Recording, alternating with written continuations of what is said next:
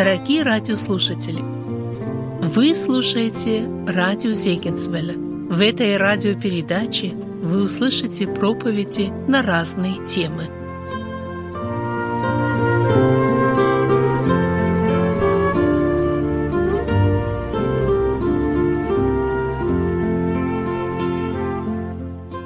Книга чисел, 14 глава, я читаю один первый стих. И подняло все общество вопль.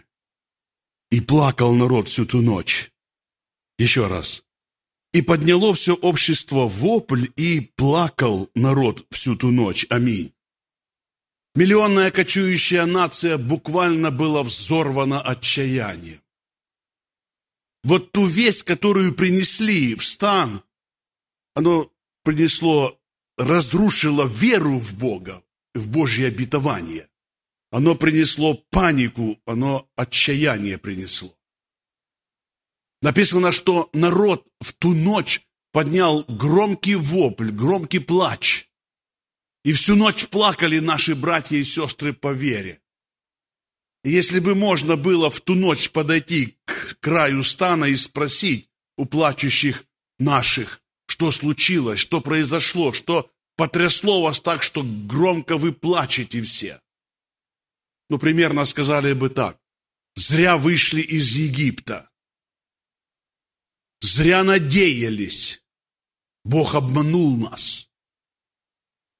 Мы назад в Египет хотим возвратиться. Ну, возвратимся чуть позже, через несколько минут к плачущему стану. Когда Бог вывел народ свой из египетского рабства, он обещал, он сказал, я хочу вам подарить землю, где течет молоко и мед.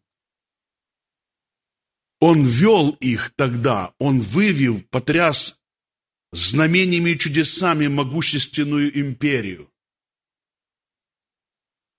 Выводя народ свой, он чудесами и знамениями подтвердил, что хочет вести их в землю. То время в восточных народах легенды о Боге евреев слагали. Как он рассек Черное море, и среди стен воды народ пошел в обетованную землю. Как кочующую нацию в пустыне Бог проявлял заботу. Одежда не ветшала, обувь не изнашивалась. На каждый день была пища. И вы знаете, вот знамение, о котором говорили веками еще после, облачный столб и огненный, он загорался, когда наступала ночь. Бог, видимо, вел свой народ, видимо. И народ к этому привык, перестал удивляться, перестал восхищаться. Впрочем, как и мы с вами. Написано о нас с вами в последнее время живущих верующих, что люди будут неблагодарны. Интересная статистика. А, люди, которые живут в благополучии, я говорю о христианах сейчас, и страны, которые бедные, страны третьего мира, почитайте статистику, где люди довольны жизнью и жизнерадостны. Там, где нищета. Мы привыкаем к Божьей благодати, к Божьей милости, к Божьему благословению, но ко многому привыкаем.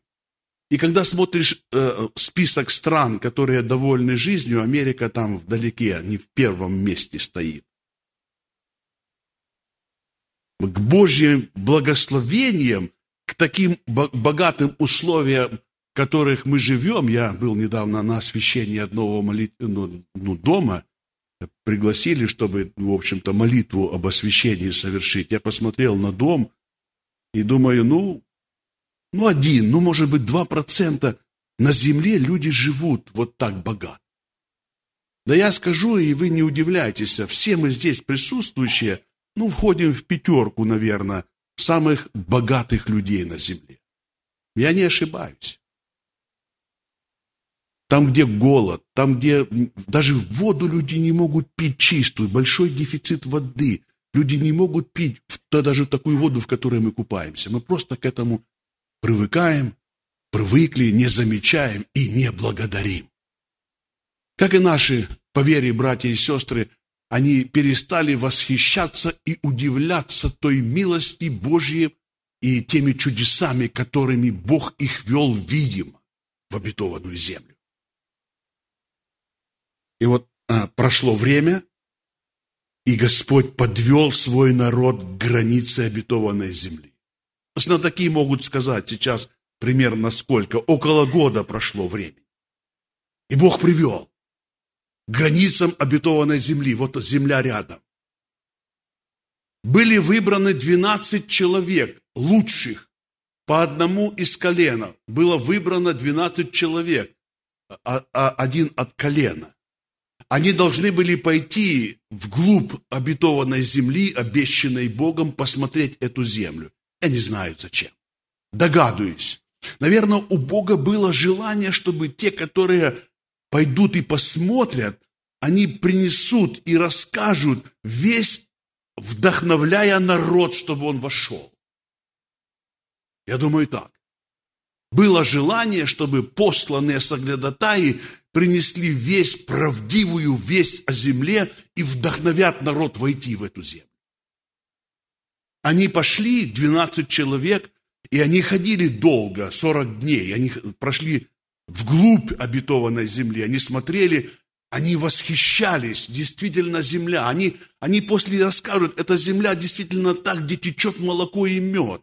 Они восхищались и удивлялись плодами, овощами и фруктами, которые там были. Они, когда будут возвращаться, вы эту историю хорошо знаете, даже детки знают, они смогли нести, где-то где нашли такой виноград, огромная гроздь, ее нельзя было нести просто одному человеку, они ее срезали, эту виноградную гроздь, и на шесте несли два человека. Кто в Израиле бывал, видели, что на машинах есть такой знак, у некоторых машинах до сих пор так, знак такой, два человека, несущие огромную кисть. Я был на жатве в одной церкви, огромное церковное помещение, и вот висит такая кисть примерно метра полтора. Ее сделали на жатву, повесили огромное такое зрелище, ну, интересное. Понимали, что собранное, подобраны так грозди, и сделано из многих гроздей огромная ки, это кисть. Но впечатляет. Я думаю, когда люди возвратились, а 12 человек соглядатаев в стан и принесли и то, что они взяли с собой, в частности и кисть, каждый хотел попробовать, не знаю, всем ли досталось, начальники, наверное, все-таки попробовали. Виноград вкусный, год ходили по пустыне, это отвыкли уже. И они сказали на большом собрании, земля, в которую Бог нас привел, точно земля, где течет молоко и но добавили они. Но вот эти витамины, которые вы сейчас пробовали, вот то, что мы видели, они не для нас.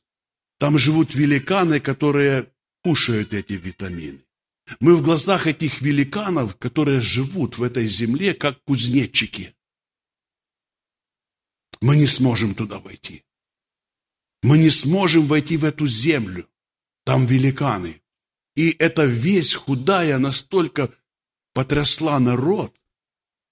Настолько, вы знаете, люди пришли в отчаяние, они надеялись, они мечтали, они думали, и вдруг эта весть, только, только слова худой молвы разбили надежду, принесли ропот и отчаяние. Настолько горькие были их слезы, они пред Богом говорили, зачем мы вышли из Египта? Надо назад возвратиться в Египет. А моя проповедь сегодня вечером будет «Куда я молва?» Вот что мы говорим, что мы несем. Написано, что хорошая молва или благословение, оно к нам приносит благословение. Ведь хорошо мы знаем закон, э, ну, который чаще всего, я думаю, нарушаем. Если мы говорим и судим другого, то пройдет немного времени, может быть, и придет назад вот то осуждение, вот те слова осуждения, которые ты говорил о брате или сестре, сработают в обратно. Духовный закон работает. Если ты судишь, тебя будут судить. Какую ты мерою меришь, помните, что написано? Но тебе так точно отмерят. Вот наш язык, э, один из праведников, помните, молился, Господи, положи ограду устам моим. Я не раз задавал вопрос, и, и сегодня хочу спросить и себя, и у вас, можно прожить один день, не говорить ничего плохого о другом? Христов спрошу. Скажите, можно прожить один день, ни о ком плохо не говорить? Ну, твердо братья говорят, можно, пока сестры молчат. А, а неделю можно прожить? Как научиться так, чтобы ни о ком плохо не говорить? Вот написано, кто любит чистоту сердца, у того приятность на устах. Так написано. Кто любит чистоту сердца, у того приятность на устах. А знаете, как о нечестивых написано? Они, как море взволнованы, они постоянно выбрасывают ил и грязь. Всегда плохо. А других всегда плохо. Им не угодишь. Лицо всегда скорбное. Лицо всегда измученное, всегда недовольное. Слова всегда не, не, не, не несущие благодати. Вот язык, он как ведро в колодце достает то, что там внутри. Ну, не спешите меня судить, я уеду скоро. Я рассказывал как-то, ну, молодость вспоминая, детство свое, мама меня привела к врачу, и э, врач, у меня живот болел. И мама хотела, чтобы врач узнал, как вылечить, чтобы живот у меня не болел. А врач посмотрел на меня и говорит, я еще маленький был.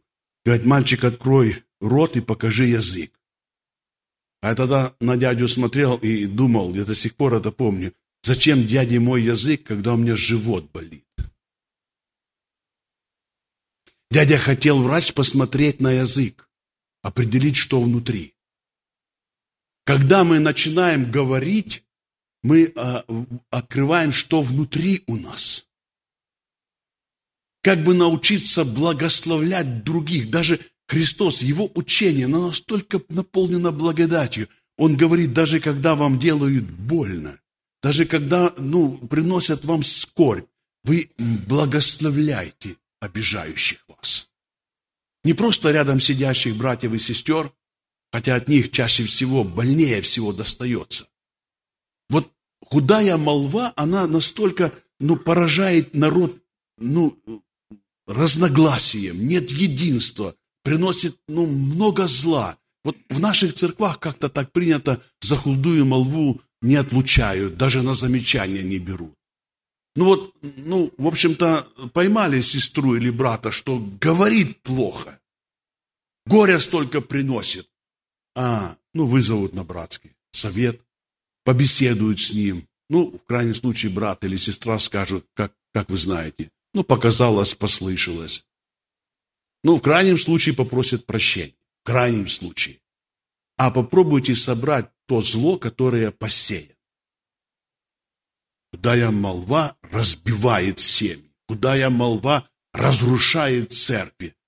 Стань на защиту. Если хочешь сегодня вместе со мной, скажи, Господи, положи ограду моим устам. Вот если прилагать старания и усилия за чистоту сердца бороться, помоги, Господь, вот с понедельника до понедельника, до следующего воскресенья прожить так, чтобы ни о ком плохо не сказать. Ведь мы не играем же в христианство, мы не играем в собрание, у нас есть желание похожими быть на Христа. И Дух Святой формирует, работает над нами. И вот сегодня вечером, как в школе, мы пришли послушать еще один урок, и на этом уроке нас Бог учит. Следи за своими мыслями, следи за своими устами. Не говори плохо. Они плакали всю ночь. Не просто плакали, написано, и подняло общество вопль. Знаете, какой рев стоял там в пустыне?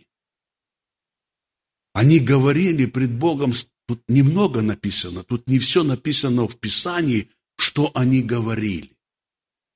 Но то, что уже сказали, мы слышим, мы можем прочитать. Они сказали, они начали вспоминать. Мы ели в, э, даром, э, даром ели, как там, лук, чеснок или что там они говорят. Мы рыбу даром ели, вот они сказали. Мы даром ели в Египте рыб, даром, они забыли, тяжкий труд. Рабский труд забыли, забыли, как их били и угнетали египтяне, забыли, что их детей бросали в реку. Они сказали, нам в Египет.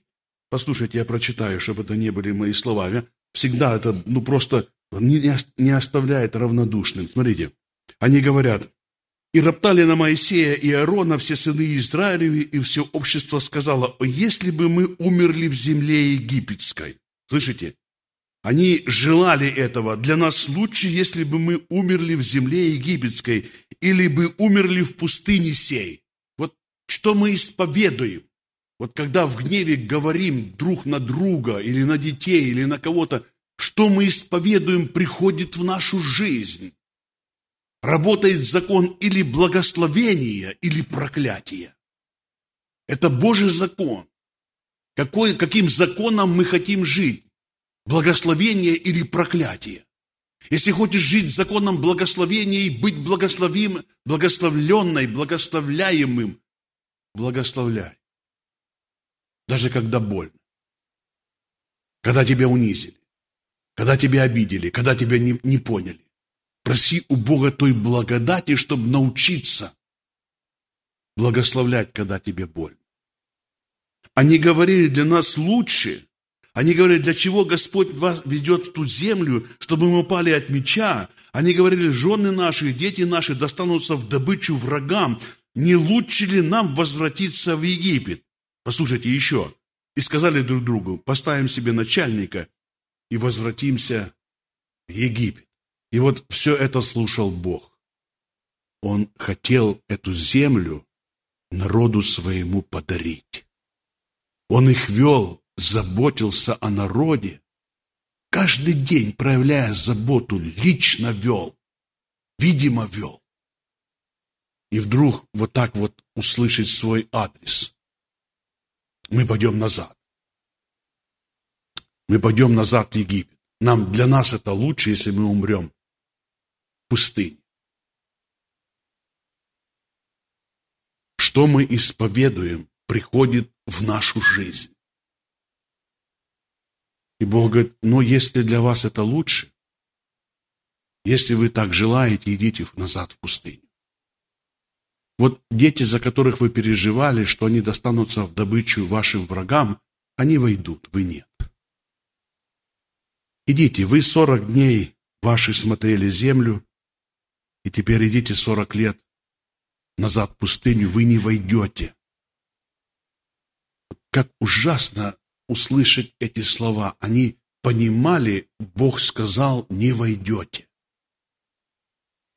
И все общество миллионное развернулось и пошло в пустыню. Они ходят год, пять, 10, 15, 20.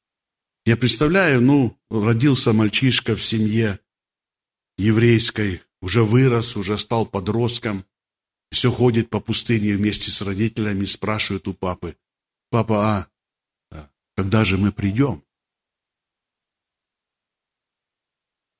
А что папе говорить? Пока я не умру, сынок, ты не войдешь. Знаете, если посчитать, это ну, несложно. 40 лет разделить, разделить на, или миллион разделить на 40 лет и на 360 дней. Я хочу узнать, сколько в день закапывали, каждый день закапывали в песок. Много. Люди умирали и умирали. Это был похоронный марш по пустыне. Сегодня предупреждение. Смотря на прожитое, на опыт других, Бог предупреждает, будь осторожен. Следи за своими устами. Потому что э, ну, язык в таком теле находится, в месте находится тело нашего, что он может воспалить, зажечь многое. За это отвечать надо будет.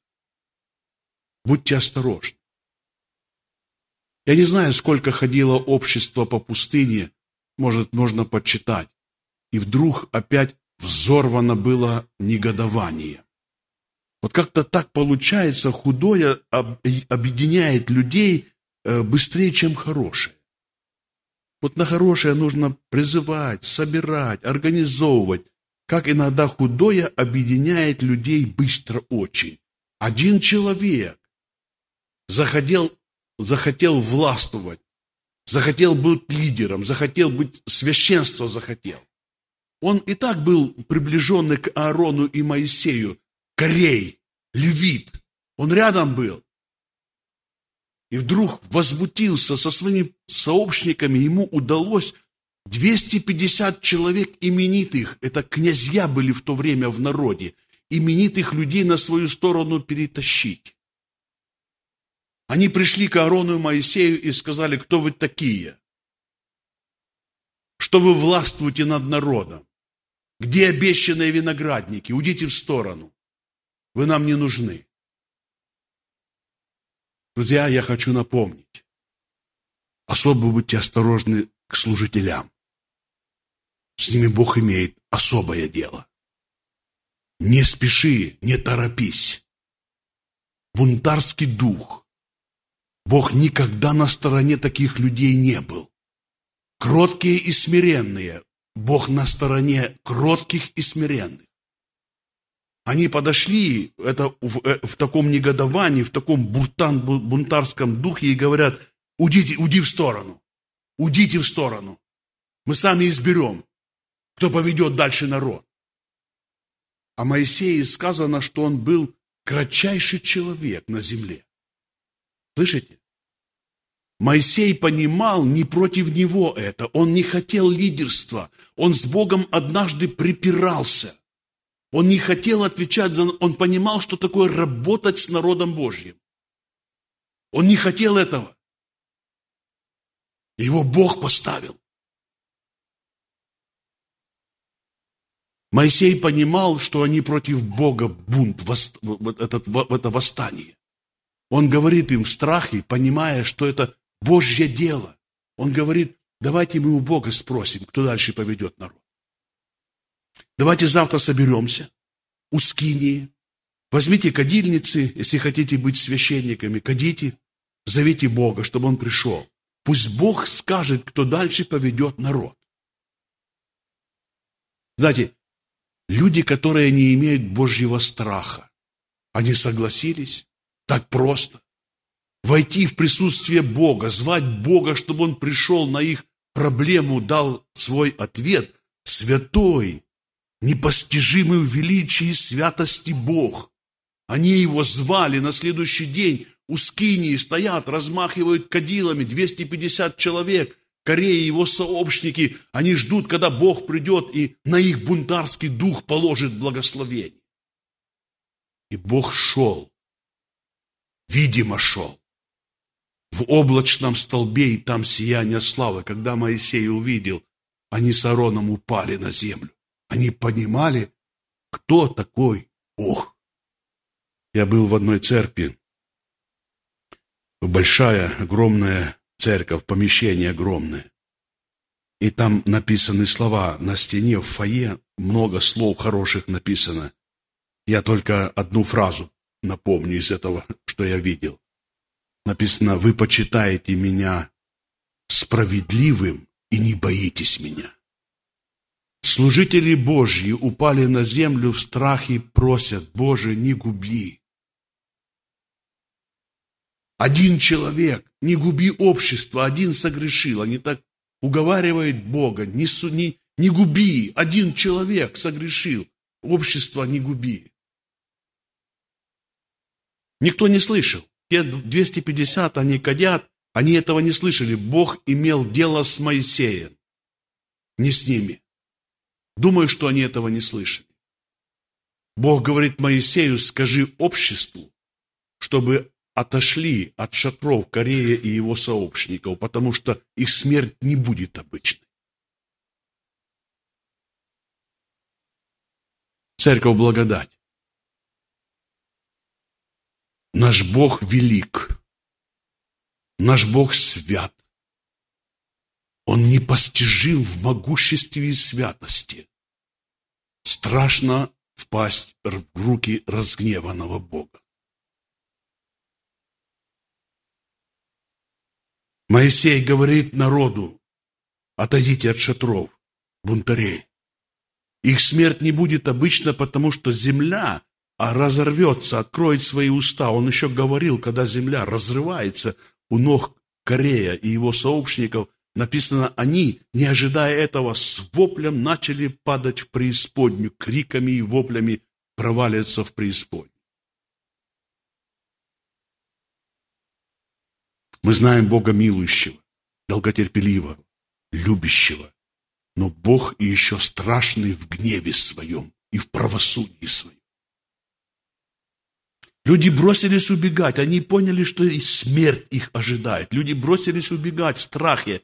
Огонь Божий не сходит на 250 бунтарей. Это люди именитые, люди, которые, ну, в общем-то, были уважаемые в народе. Огонь Божий справедливости и святости сжигает их. Этим не заканчивается история. Я хочу знатоков спросить, что произошло на следующий день, кто знает. Кто помнит, что на следующий день произошло? Точно. На следующий день опять бунт. Народ не вразумился. Ни судом Божьим, ни святостью Божьей. Не вразумились наказанием Божьим. Они собрались против Моисея и Аарона, они окружили их, и они говорят, это вы погубили народ Божий. Я не знаю, что бы произошло со служителями Божьими, если бы Бог опять не вмешался. Моисей видит, опять идет Бог. Идет видимо в облачном столбе, и там сияние славы. Он падает на землю вместе с Аароном, он просит, чтобы Бог не губил народ. Я хотел бы сейчас перед тем, как нам ну, к заключению подойти, эту картину представить, попытайтесь вместе со мной. Я люблю ее вспоминать. Это одна из потрясающих картин, которая не оставляет меня равнодушным. Давайте вместе представим эту картину. Моисей говорит Аарону, Аарон, торопись к жертвеннику, беги. Беги, заступи народ, беги, возьми угли, положи в кадильницу. Беги в народ, потому что там началось поражение. Написано, что ангел смерти пошел по стану. Тысячи погибших уже. Я представляю эту картину, когда пожилой священник бежит, торопится к жертвеннику. Он старается быстро набрать угли, положить в кадильницу, старается этот порошок фимиама посыпать. И с кадильницей он бежит навстречу ангелу смерти. Священник, бегущий, с кадильницей и молитвами навстречу ангелу смерти, чтобы заступить народ. Он бежал и молился, Господи, не губи, Господи, помилуй, Господи, не губи. Он не видел ангела смерти. Ангел смерти не был видим, просто там, где были мертвые и живые. Вот там стоял ангел смерти, он уже прошел по стану, Тысячи погибших, тысячи истребленных, тысячи мертвых. Вот они были мертвые и живые. Написано, он стал между мертвыми и живыми. Он понимал, ангел смерти здесь. Он стал с кадильницей и сказал, знаете, вот вера, построенная на любви гибнущим, это было дерзновение, построенное на любви гибнущим. Он сказал, не пущу. Если их будешь забирать, и меня забирать. Написано, поражение прекратилось. Бог на это дерзновение, построенное на любви к погибающим, остановил поражение. Один пример еще. Тоже трогает. В Украине в далеком прошлом жили два брата. Дружно жили, как одна семья. Вместе обрабатывали землю, вместе сеяли, вместе собирали. Как одна семья. И хотя между ними была небольшая речушка в селе, одного дом был на одной стороне, другого на другой, все равно были вместе, как одна семья. Но история говорит, худая молва так построила, ну, поссорила братьев, что они не могли не только смотреть друг на друга, слушать не хотели друг о друге. Знаете, как бывает худая молва разлучает даже самых близких. И вот один из братьев решает вдоль речки построить забор высокий, чтобы даже дома брата не видеть. Заготовил материал, пригласил работника, сказал, строй, я возвращусь с поездки, с тобой рассчитаюсь. И когда вернулся после поездки, он стоял в недоумении и смотрел, в негодовании смотрел, на что работник потратил лес. Вместо высокого забора мост на ту сторону построил. И он стоял в негодовании, смотрел на всю эту растрату, когда, видя с той стороны, бежит брат, и через мост к нему обнимает его, говорит, как хорошо, что ты догадался первым, что ты построил мост. Мы опять заживем, как раньше, как одна семья. Слышите? Это любовь строит мосты. А худая молва заборы строит. Любовь строит мосты, а худая молва заборы. Ну а сейчас, братья и сестры, я хочу, чтобы мы помолились необычной молитвой. Я знаю, нужд много, переживаний очень много, но то, чего сегодня я хотел, Господь хотел через меня донести, Лично мне это моя молитва. Господи, положи ограду устам. Помоги, чтобы я не судил, чтобы никакое гнилое слово не исходило, чтобы я тебя не огорчал. Вот сегодня урок, а завтра экзамен. Помоги мне, когда придет злой день, когда придет это злое время, на зло злом не ответить припаяшчи славу мамой. Кто желает так помолиться коротко, давайте вместе помолимся. Аминь.